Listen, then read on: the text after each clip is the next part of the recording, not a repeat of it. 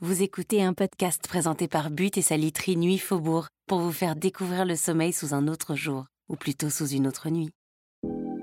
Vous avez bien dormi?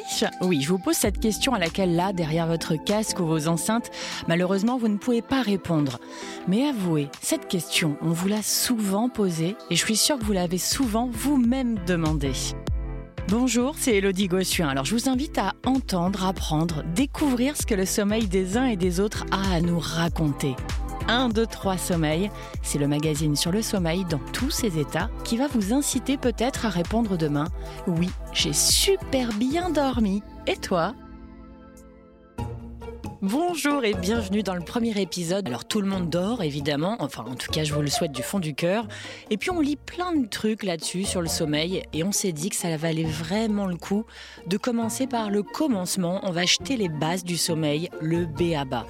Comment ça se passe? Pourquoi? Comment? Y a-t-il des choses nouvelles sur le sujet? Eh bien on reçoit deux experts de taille qui vont lever le voile, enfin ou plutôt les draps, sur tout ça. Docteur Sylvie Royan-Parola, bonjour. Bonjour. Merci d'être là. Alors, vous êtes euh, psychiatre et présidente du réseau Morphée. C'est un réseau consacré aux troubles chroniques du sommeil.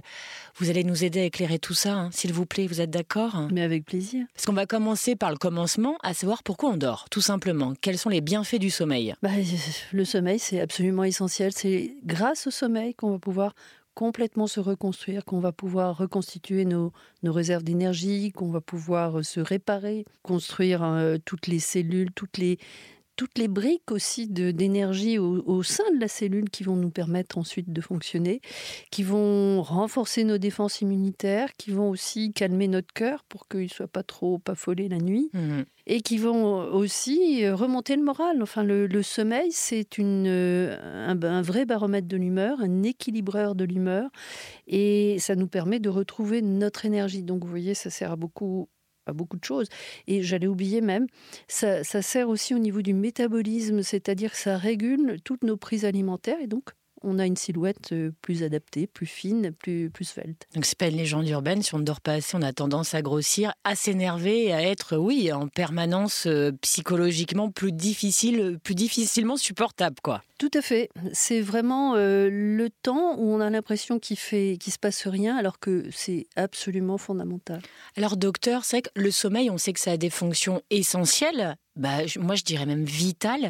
Mais est-ce que vous pouvez nous dire si c'est à ce point vital et pourquoi? Ou quelles sont les fonctions précises du sommeil? Alors, le, le, le sommeil, c'est en quelque sorte le back-office de, de, toute notre vie, en fait. C'est ce qui nous permet cycliquement, c'est-à-dire toutes les nuits, de récupérer. Et ce qui est intéressant, c'est que si on ne le fait pas certaines nuits, on ne peut pas le faire la nuit d'après. C'est-à-dire que c'est à chaque fois que l'on dort que ça va se faire. Et ce boulot que fait le sommeil, c'est nécessairement ponctué chaque nuit. C'est ainsi que si on saute Si vous êtes en privation de sommeil, en fait, vous allez faire qu'une partie du boulot. Donc vous vous mettez en danger. Ouais, mais moi j'ai fait tellement de nuits blanches, c'est-à-dire que chaque nuit blanche j'ai pris 5 ans dans la tête. Comment ça se passe?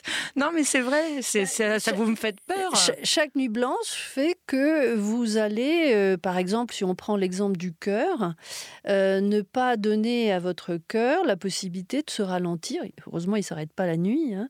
Euh, mais il se repose un peu, quoi. De se reposer en quelque sorte.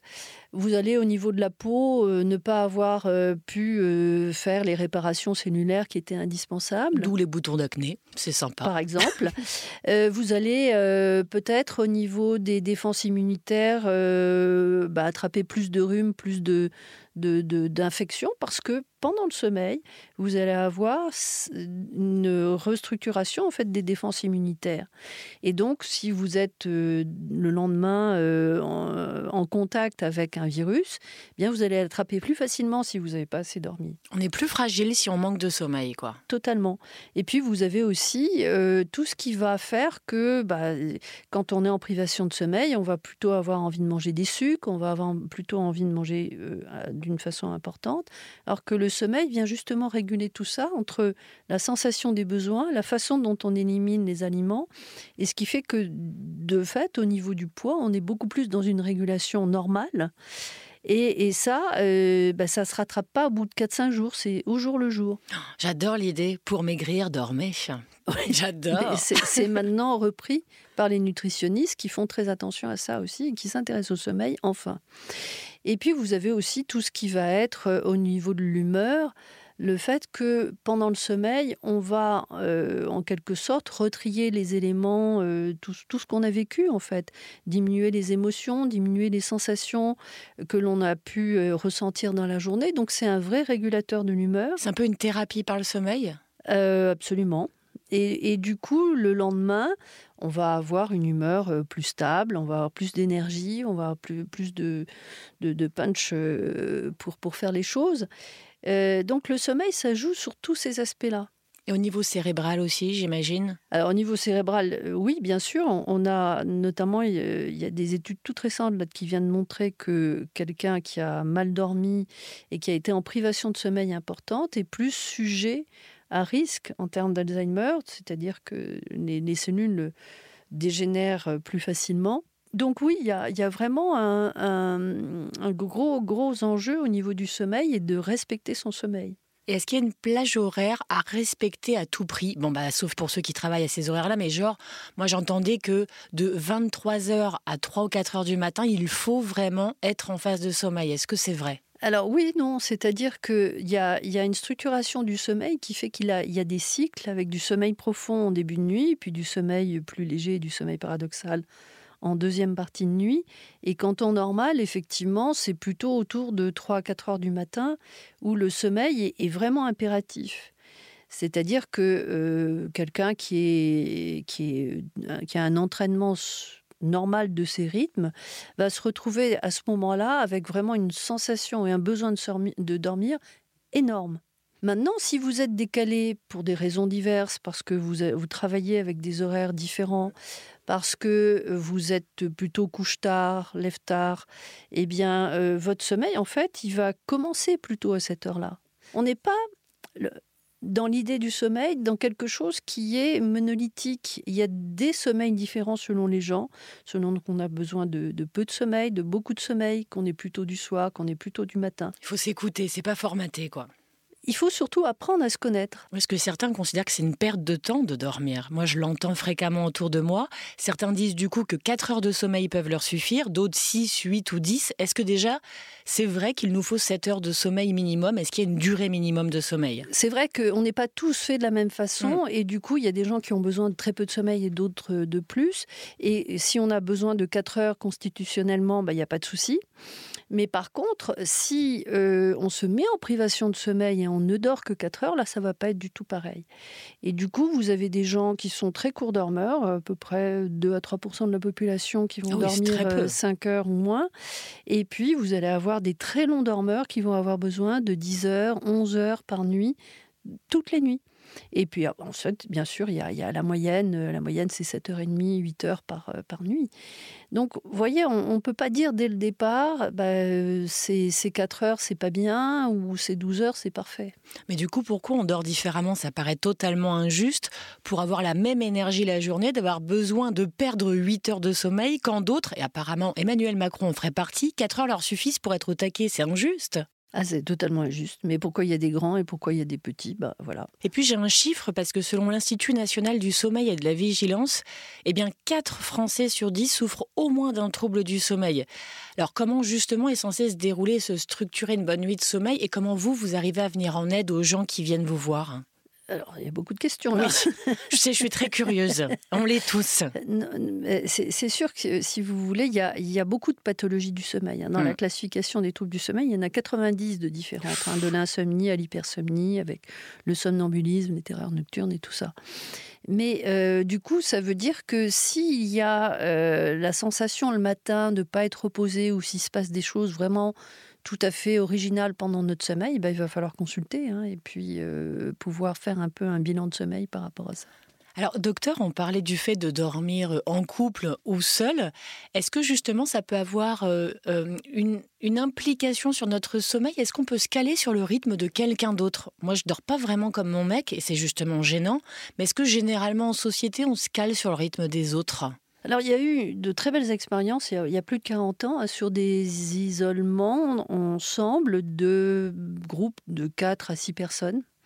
Et ce qui a été assez fascinant, c'est que quand il n'y avait pas d'informations sur, euh, sur le temps, sur le temps qui passe, sur la lumière, etc., ce groupe se synchronisait ensemble de la même façon. C'est-à-dire qu'ils s'endormaient à la même heure, ils se réveillaient à la même heure. Et surtout, plus, plus surprenant, leur température centrale, c'est-à-dire c'est la température qu'on mesure, elle, elle, était aussi exactement calée de la même façon. Et ce qui est encore plus intéressant, c'est qu'il y avait souvent une personne qui se mettait hors du groupe. Une seule. y avait un rythme différent, oui. C'est-à-dire que en gros, ce qu'on peut retenir de ça, c'est que quand on est ensemble, on, a tendance à se synchroniser avec probablement quelqu'un qui est un peu un chef de groupe. Donc celui qui se met à l'écart, c'est parce qu'il est un peu le chef. Non, non, celui-là, il, est, c'est le petit canard. Il est, il est hors jeu, quoi. Ok. Et il n'arrive pas à s'intégrer au groupe, en quelque sorte. Et ça, c'est, assez fascinant parce que ça, ça interroge beaucoup sur la capacité de, de compliance, en fait, à un groupe. Et euh, ce qu'on ne sait pas, c'est pourquoi il se met, il se met en dehors euh, celui-ci, par exemple. Et pourquoi l'autre va être désigné, auto-désigné chef, quoi. Voilà, Mais c'est assez incroyable, ça veut dire qu'en fait, on peut se caler aussi au sein d'une structure familiale, tous ensemble, se synchroniser? Tout à fait. il, peut y avoir des moments au niveau famille il va y avoir une espèce d'harmonie de rythme. Et puis après, on va voir, alors souvent au moment de l'adolescence, avec les, jeunes qui commencent à. Ah, m'en parlez pas. Là, on va avoir des grosses, grosses différences, mais euh, vous allez avoir euh, nécessairement des temps familiaux où ça va être une vraie synchronie. Je, je pensais à ça parce qu'en fonction justement des pays, il y a des traditions différentes aussi liées au sommeil. Il y a une autre approche, bah, d'autres façons, bah, par exemple, de disposer son lit, euh, feng shui, certains matelas au sol, etc. Est-ce que c'est euh, finalement euh, juste une tradition ou ça peut avoir un impact? Est-ce qu'il y a des pays où on dort mieux? Non, c'est aussi beaucoup lié. Enfin, il n'y a pas de pays vraiment où on dort mieux, mais c'est là aussi, il y a un aspect culturel. C'est-à-dire, il y a des gens qui sont, euh, par exemple, au Japon, il y a une habitude de dormir sur un couchage plus ferme mm. que, que, chez nous. Euh, et même nous, si on remonte dans, dans le temps, euh, on, dormait dans des matelas de plumes qui étaient, enfin, on s'enfonçait littéralement dans des lits clos, par mm. exemple. bon, maintenant, on n'aimerait pas du tout ce, ce, mode de, couchage. Donc c'est vrai qu'il y, y a, une question culturelle et aussi euh, de d'éducation en fait. Et puis vous parlez aussi d'autre chose qui m'a vraiment interpellée, c'est que vous parlez beaucoup d'écologie du sommeil. Mm. Et donc l'écologie du sommeil, bah, du coup, c'est assez intrigant. Est-ce que vous pourriez nous en parler? Parce que c'est apparemment, ça doit avoir une place centrale et être une priorité, mais ça consiste en quoi? Bah, En fait, euh, de mon point de vue, il n'y a rien de plus écologique que le sommeil, parce qu'en fait, ça, ça fait euh, référence à tous les paramètres de l'écologie. C'est-à-dire que le sommeil, c'est un rapport entre soi et soi mais c'est aussi un rapport avec les autres, avec euh, l'environnement, tout l'environnement, et mmh. puis avec tout l'environnement. Et quand, quand on parle d'environnement par rapport au sommeil, ça va jusqu'à l'environnement cosmique, parce qu'en fait, notre sommeil est très lié en termes de rythme à l'alternance du jour et de la nuit, donc au fait que la Terre, elle tourne sur elle-même et qu'elle tourne autour du Soleil. Donc vous voulez dire qu'on devrait dormir à l'heure où le Soleil se couche et se lever avec le Soleil? Alors, dans Comme les poules, Dans l'idéal, ce serait ça. Nous sommes des animaux diurnes, hein, c'est-à-dire qu'on voit rien la nuit, hmm. et notre adaptation fait qu'on est, on est tout programmé pour dormir bien la nuit et être réveillé le jour. Et malheureusement, notre, euh, notre mode de vie fait qu'on empiète de plus en plus sur la nuit. Et ça, ça a des inconvénients au niveau de notre sommeil, avec les écrans qui font hmm. irruption. Euh, euh, constamment, euh, avec euh, le travail de nuit aussi qui perturbe tout, ou les 3-8 qui sont des, rythmes totalement insensés. Donc on respecte pas beaucoup notre sommeil dans notre société, et ça c'est au détriment de notre santé. Mais je l'entends, mais après, parce que ça me paraît utopique, moi j'adorerais respecter mon sommeil. Sauf que justement, je vous le disais, j'ai des poules dans mon jardin. Là en ce moment, elles se couchent à 17h30. Bah, c'est à l'heure de la sortie de l'école. On peut pas se coucher à 17h30. Et puis nos vies sont faites, on, est, on a de la pollution lumineuse. On peut pas vivre comme il le faudrait, en fait. On n'a pas les moyens de le faire. Non, mais on n'est pas obligé de dormir très tôt le soir euh, en hiver. Mais par contre, qu'on dorme la majorité du temps la nuit, ça, ça, ça semble être quelque chose d'important. Ensuite, il y a des adaptations et on peut être dans des phases où on, on améliore euh, notre, notre synchronisation par rapport à la nuit. Et donc, si vous voulez, ça va être en fonction un peu de notre histoire personnelle et des temps aussi qu'on, on dérive et puis après on se recale. Euh, l'homme est adaptatif, donc ça c'est quelque chose de très important. Mais ce rythme fondamental, il est quand même là. Apprendre à se connaître. D'ailleurs, pour apprendre à se connaître, est-ce que l'écologie du sommeil, c'est indispensable en même temps? Est-ce que vous pouvez nous raconter ce que c'est hyper intriguant On a l'impression qu'il faut faire attention à la planète en dormant? Je comprends pas bien le concept, quoi. Vous pouvez nous dire? Ben, L'écologie du sommeil, c'est l'idée que euh, c'est un rapport euh, ou un rapport de système en fait le sommeil. C'est pas simplement un truc euh, où on appuie sur un bouton. Euh, Égoïste, quoi. On, je m'endors, off, je me réveille. Bah, ce serait pas des, mal. Des phénomènes électrophysiologiques bien précis, hmm. ou même qu'on peut trouver un, un, bouton médicament qui fait qu'on va dormir, ou un bouton pour se réveiller qui va. Si vous le trouvez à un moment donné, je veux bien que vous me fassiez signe, ça m'arrangerait. Voilà. Mais c'est donc plus compliqué que ça parce que dans l'écologie du sommeil, ça veut dire que il y a d'une part tout ce qui est par rapport à soi, c'est-à-dire ses émotions, sa façon d'être, sa façon de, fonctionner, ses pathologies. Il y a, tout ce qui va euh, nous mettre en relation avec l'autre, et là, pour le coup, euh, l'autre et les autres, c'est-à-dire euh, le conjoint, les enfants, les obligations que ça veut dire, le travail. Mm. Et puis, vous avez tout le rapport à l'environnement, c'est-à-dire euh, vraiment tout ce qui nous touche d'une manière enfin, qu'on ne perçoit pas au tous les jours, tous les jours, bien sûr. Sur le, le fait qu'il y a une alternance du jour et de la nuit, qu'il y a des moments où il va faire chaud, froid, etc. tout ça va venir contribuer à euh, intervenir sur le sommeil. Donc dès qu'on commence à s'interroger sur est-ce que je dors bien, qu'est-ce que je peux faire de mieux, etc., il va falloir regarder tout ce système-là. Donc c'est pas simplement euh, le sommeil en soi. Enfin, je me couche et je me réveille. C'est le monde autour de son lit. Tout autour de ça. Et ça, c'est assez fascinant parce que ça veut dire que quand on dort, on a en fait, c'est toute une résultante de tous ces éléments-là. Et qu'il va falloir travailler pour mieux dormir sur tous ces éléments-là, son état émotionnel, ses rapports avec les autres, ses rapports avec le jour et la nuit. Euh, et, je trouve que ça donne une dimension absolument euh, cosmique au sommeil et qui est passionnante parce que ça nous resitue, nous, petits individus, dans le monde entier, et même dans, tout l'espace planétaire. C'est vrai que c'est compliqué, parce que ça veut dire aussi que la nature, l'environnement, l'écologie doit avoir une place centrale dans nos priorités, ça c'est certain, mais dans notre sommeil aussi en interaction. Mais c'est hyper compliqué de pouvoir le mettre en place dans nos vies. je veux dire, justement, la pollution lumineuse ou nos contraintes, enfin, on, on fait avec. Ou alors, par exemple, le sentiment d'insécurité. Moi, je sais que je dors mieux chez moi, forcément, avec euh, mon mari, savoir que mon chien est en bas, l'alarme allumée.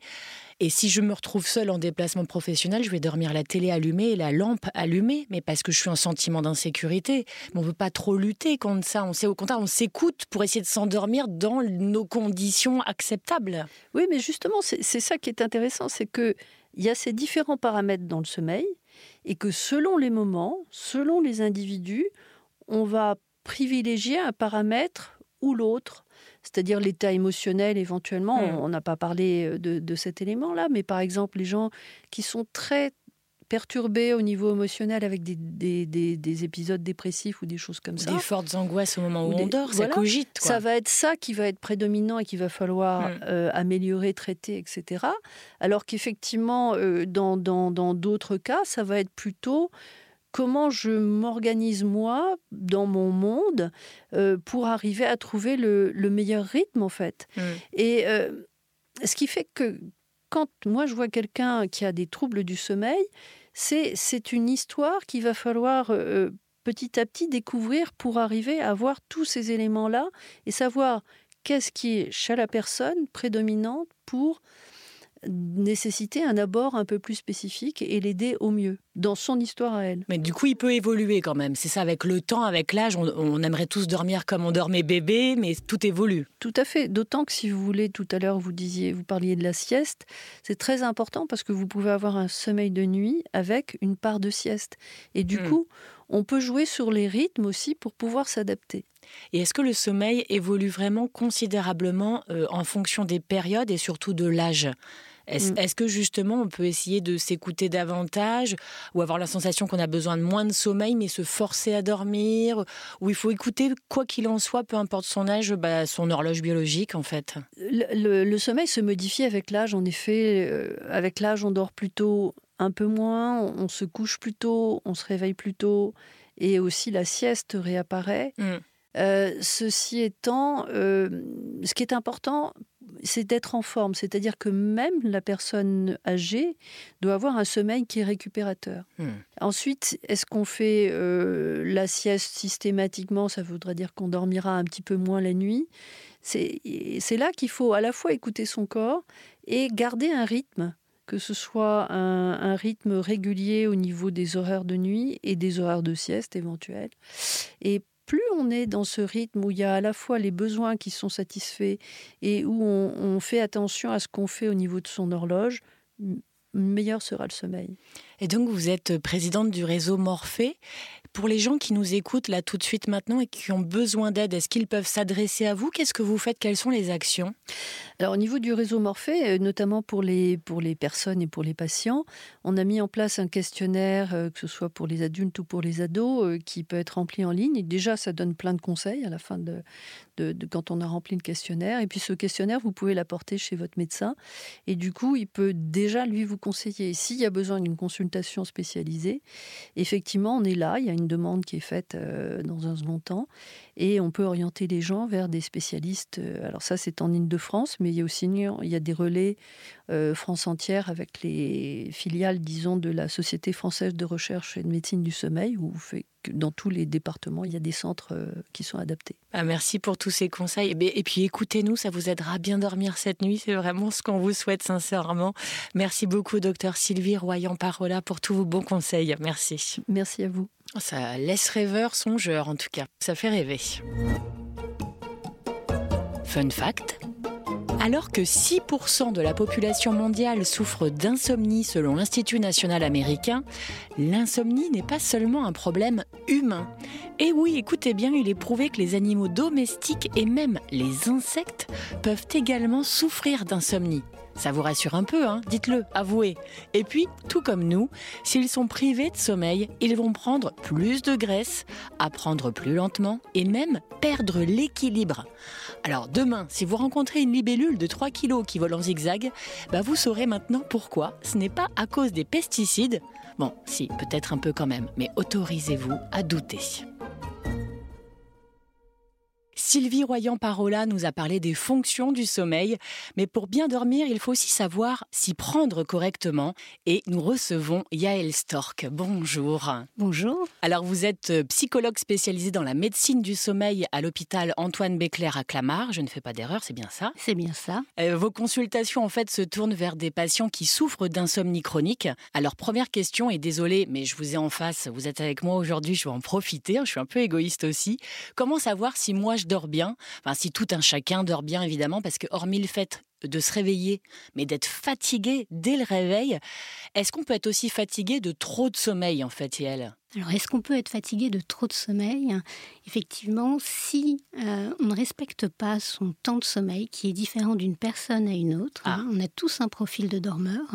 Euh, il y a des gens qui ont besoin de 6 heures, ils sont rares, mais ils existent, hein, les cours dormeurs avec une bonne qualité de sommeil. Et puis, il y a des personnes, la majorité dorment entre 7 et 8 et 9 heures, hein, chez les adultes, bien sûr. Mhm. Chez les enfants, c'est différent. Et puis, il y a ceux qui ont besoin énormément de dormir. Là, je parle de gens qui ont un sommeil de très bonne qualité. Et c'est vrai que si on dépasse son heure qui nous est propre, euh, ça peut altérer des rythmes qui font partie de notre horloge interne, notre horloge biologique, et du coup, ne sont pas compatibles ou ils ne sont pas en harmonie et on peut ressentir à la place une certaine fatigue.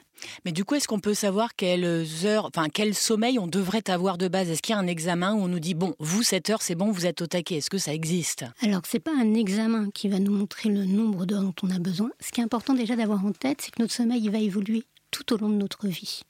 Et c'est vrai que certaines personnes se disent, moi, il me faut mes 8 heures de sommeil. Mais mm. peut-être qu'au moment où ils me parlent, euh, bah, peut-être que leur sommeil a évolué. Peut-être que ces 8 heures-là, c'était, parfait quand ils avaient, il y a une dizaine d'années, par exemple. Cette question du profil de dormeur, hein, de, se connaître. Donc, pour le savoir, c'est s'observer. Euh, il y, a des petites techniques euh, avec des agendas de sommeil, mais sinon, de voir, par exemple, quand on est en vacances et qu'on n'a aucune contrainte, spontanément, euh, sur toute une semaine, combien de temps en moyenne je dors? Et là, en général, on va connaître son temps de sommeil qui nous est propre. moi, c'est compliqué. Par exemple, je vais raconter ma vie, je suis désolée, mais quand je suis en vacances, si mes enfants me laissent dormir, si mon mari les gère, je peux dormir jusqu'à midi, en fait. Alors que dans la vraie vie, ben, jusqu'à midi, c'est juste mission impossible. Alors comment on fait? C'est pour cette raison que je disais de se laisser une période d'une semaine. Parce que généralement, ah ce qui se passe, si on est en dette de sommeil, on peut avoir un rebond de sommeil, hein, ce qu'on retrouve chez les gens euh, qui passent une période assez intense et, euh, et, qui vont se retrouver avec la possibilité de dormir comme ils le souhaitent. Peut-être ils vont récupérer un petit peu plus, pas beaucoup plus, mais un petit peu plus. Et c'est vrai qu'avec le temps, bah, à nouveau, leur temps de sommeil réel va commencer à s'affiner finalement. Il faut un petit peu de temps. Mais justement, euh, en fonction de nos activités professionnelles et de nos contraintes, moi, je sais, pendant des années, je me suis levée à 4 heures du matin.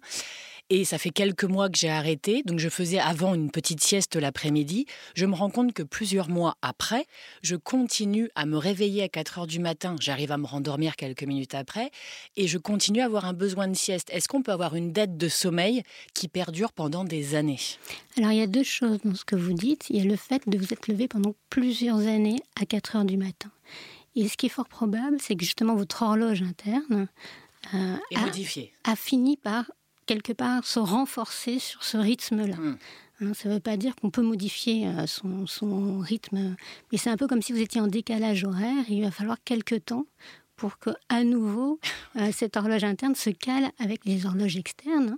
Hein, euh, qui, et ça, ça se fait justement par se lever à un rythme régulier, avoir des heures de repas, avoir des activités régulières. Ah non, mais c'est effectivement, est-ce qu'on peut rester en dette de sommeil très longtemps ou est-ce que finalement c'est parce que euh, on ne récupère jamais vraiment ou c'est juste de retrouver un rythme à un moment donné? Comment on fait pour réussir à être en forme et pas être en jet lag pendant des années quoi? Alors non, c'est euh, normalement on ne reste pas épuisé comme ça pendant des mois et des années. Pour me rassurer.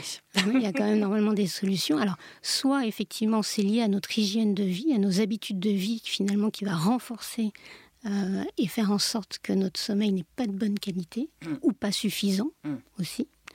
Euh, soit le sommeil a un problème autre et dans ce cas-là, ça vaut la peine d'aller vérifier ce qu'il en est sur sa structure. Donc on peut faire un examen. Est-ce que vous le conseillez à tout le monde pour savoir si on dort bien, si on a besoin d'aide, si le sommeil est pas réparateur et tout ça? Est-ce qu'on devrait tous consulter? Alors non, parce que ça serait compliqué en termes de, logistique.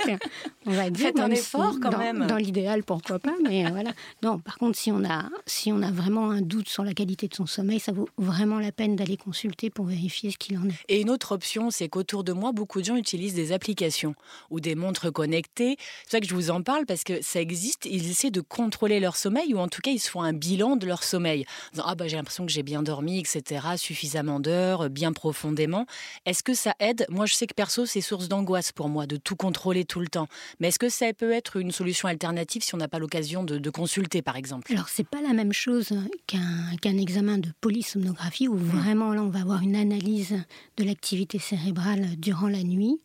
Euh, mais par contre, ça peut donner, ça peut donner des indications. Bah, typiquement, tout à l'heure, vous parliez du temps de sommeil moyen. Peut-être que là, ça pourra éventuellement le, décrire. Hmm. C'est surtout euh, de plus en plus, de toute façon, euh, ces, ces, outils euh, sont, sont, utilisés par le grand public. Hmm. Et c'est vrai que ça peut être utile, mais il ne faut pas que ça devienne une obsession non plus.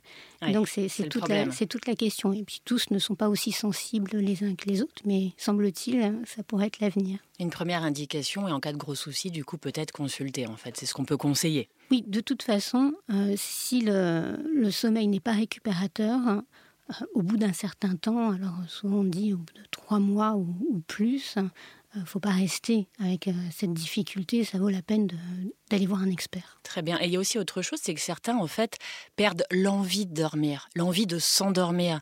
On a tous vécu ça, si on a trop de choses qui trottent dans la tête, des problèmes du quotidien, de nouvelles angoisses, des changements pro, perso. Enfin voilà, l'angoisse aussi de la nuit, de ce qui peut arriver. Comment on peut faire pour y remédier? Qu'est-ce que vous conseillez en fait? Est-ce qu'il y a des techniques? Alors oui, il y a des techniques ah. pour ça. C'est vrai que l'anxiété peut favoriser un, hyper-éveil et, et, surtout le fait de ne pas dormir pendant plusieurs nuits, plusieurs semaines, plusieurs mois fait que certaines personnes développent une appréhension au coucher. Hein. Du coup, euh, quand l'heure du coucher arrive, il y a même une tension physique qui commence à se mettre en route.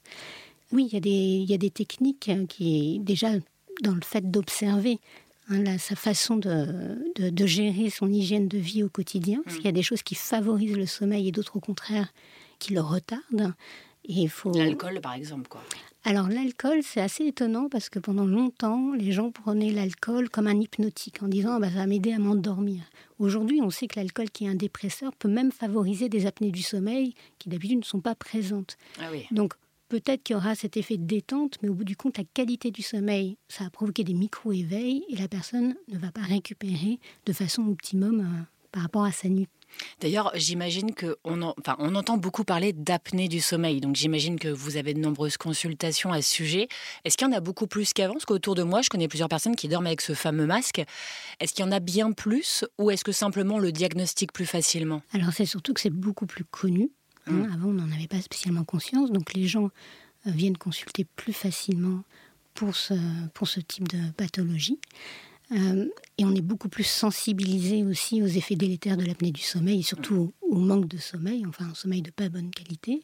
Donc oui, on peut consulter et euh, c'est pas qu'il y en a plus, c'est qu'on est, on est plus vigilant là-dessus et c'est vrai aussi qu'on est une population où on a la chance de, de vieillir plus longtemps. Donc en proportion, forcément. Tout à fait. Hein. Tout à l'heure, je parlais de l'horloge biologique. Euh, c'est vrai que nous, euh, êtres humains, on est sur un rythme circadien jour-nuit. Euh, mais il y a aussi donc sommeil, éveil. Et il y a aussi des hormones qui ne sont sécrétées que la nuit et qui vont nous aider justement avec notre métabolisme, et d'autres qui sont sécrétées que la journée. Et c'est vrai qu'un sommeil de mauvaise qualité ou un manque de sommeil va, va favoriser l'appétit, peut-être une appétence plutôt vers tout ce qui est gras et sucré, mmh. alors qu'un sommeil de qualité, au contraire, va va développer plutôt notre ressenti sur la satiété euh, et, ça va aider effectivement un bon équilibre alimentaire. je le comprends, parce qu'effectivement, en, ne dormant pas suffisamment, on a un besoin d'énergie supplémentaire qu'on va aller rechercher dans la nourriture. En fait. L'énergie rapide. Ouais, c'est ça. Après, c'est vrai qu'on parlait de bien dormir, enfin de bien s'endormir. On en parle tout le temps, mais c'est vrai que j'ai quelques chiffres, puisque avant même la crise sanitaire qu'on a tous connue en 2020, bah, les Français se situaient à la deuxième place du podium européen de consommateurs de somnifères. Et cette consommation ne cesse d'augmenter d'année en année. On est à presque plus 7% euh, depuis le premier confinement. Et pour autant, en France, justement, les hypnotiques sont remboursés hein, par la sécurité sociale, mais pas les séances, par exemple, de méditation ou toute autre méthode naturelle pour réussir à bien dormir. Moi, je vais vous dire, pour réussir à faire une sieste, je vais, je vais dire personnellement, je mets mes écouteurs et je me mets de l'auto-hypnose et je m'endors très facilement. Je ne sais pas si c'est une bonne solution, mais en tout cas, je trouve que la méditation et de réussir à se vider la tête, moi, ça m'aide. Est-ce que vous le conseillez? Qu'est-ce qui est le plus conseillé? Ça ou la mélatonine, quoi, en gros? Si on parle des, hypnotiques, alors sachez que moi, je ne suis pas prescripteur de médicaments, hmm. mais on sait que les hypnotiques peuvent être intéressants sur une période courte. On sait aussi que les hypnotiques, euh, le corps s'y habitue. Hmm. Donc, euh, moins d'efficacité après, quoi. Donc il y a moins d'efficacité et puis il y a même une dépendance qui peut s'opérer. Hmm. Ce qui est intéressant sur du long terme pour bien apprivoiser son sommeil, enfin ce qui est recommandé hein, dans les recommandations internationales, ce qui marche le mieux, c'est ce qu'on appelle les techniques comportementales et cognitives, mhm. mais finalement qui reprennent euh, beaucoup euh, les, les, des techniques plusieurs aspects, l'hygiène du sommeil, mais aussi ces techniques qui va permettre euh, à la pression, à la, qui va permettre une détente et l'hypnose en, fait partie, la sophrologie, euh, le yoga, tout ce qui permet finalement de, se détendre, de se détendre et donc du coup d'amener, euh, d'ouvrir les portes du sommeil tranquillement hmm. sont positifs. par contre, je ne pense pas qu'il y ait une validation faite directe entre yoga ou relaxation et insomnie. Mais par contre, ça va participer, ça va renforcer l'envie de dormir. Ah bah, je trouve euh, ça super intéressant. Je me dis, c'est que même si nous, à un moment donné, on sent qu'on a ce besoin de sommeil et qu'on pourrait s'endormir, à ce moment-là, on a des enfants, par exemple, qui, eux, n'ont pas du tout envie de dormir. Alors, comment on fait simplement? Parce que quand on est, par exemple, notamment parent, ou en fonction de son métier, de sa profession, on peut pas dormir quand bon nous semble ou quand notre corps nous dit de dormir. C'est ça la contrainte aussi. Alors ça, c'est des événements spécifiques. C'est-à-dire que là, on identifie vraiment le pourquoi on dort pas. J'ai envie de dire, ça, c'est les aléas de la vie.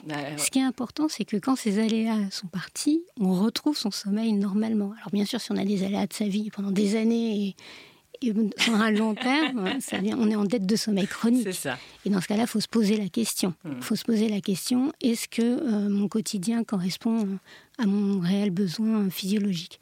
Mais c'est vrai que ces insomnies-là, euh, typiquement la venue d'un enfant, où le sommeil est largement perturbé, le rythme veille-sommeil, bah, on s'adapte le temps, le temps nécessaire et on trouve des petites techniques, justement, les siestes flash qui durent 20-30 minutes, pas ça, plus. c'est pas mal. Ça, c'est idéal hein, et ça ne va pas empiéter sur la nuit suivante, donc il faut, faut en abuser euh, largement. Donc c'est vrai qu'on limite la sieste à 20 minutes en fait. Oui, Ok. Ouais, c'est idéalement oui, parce que si on fait un, un cycle de sommeil, en moyenne, c'est 90 minutes. Si on dort dans la journée 90 minutes, il faut vous dire que c'est 90 minutes en moins la nuit suivante. Ok, donc c'est vite. Donc la euh, balance dont je vous hmm. parlais tout à l'heure, elle devient moins, euh, moins forte hmm. et le sommeil est plus fragile.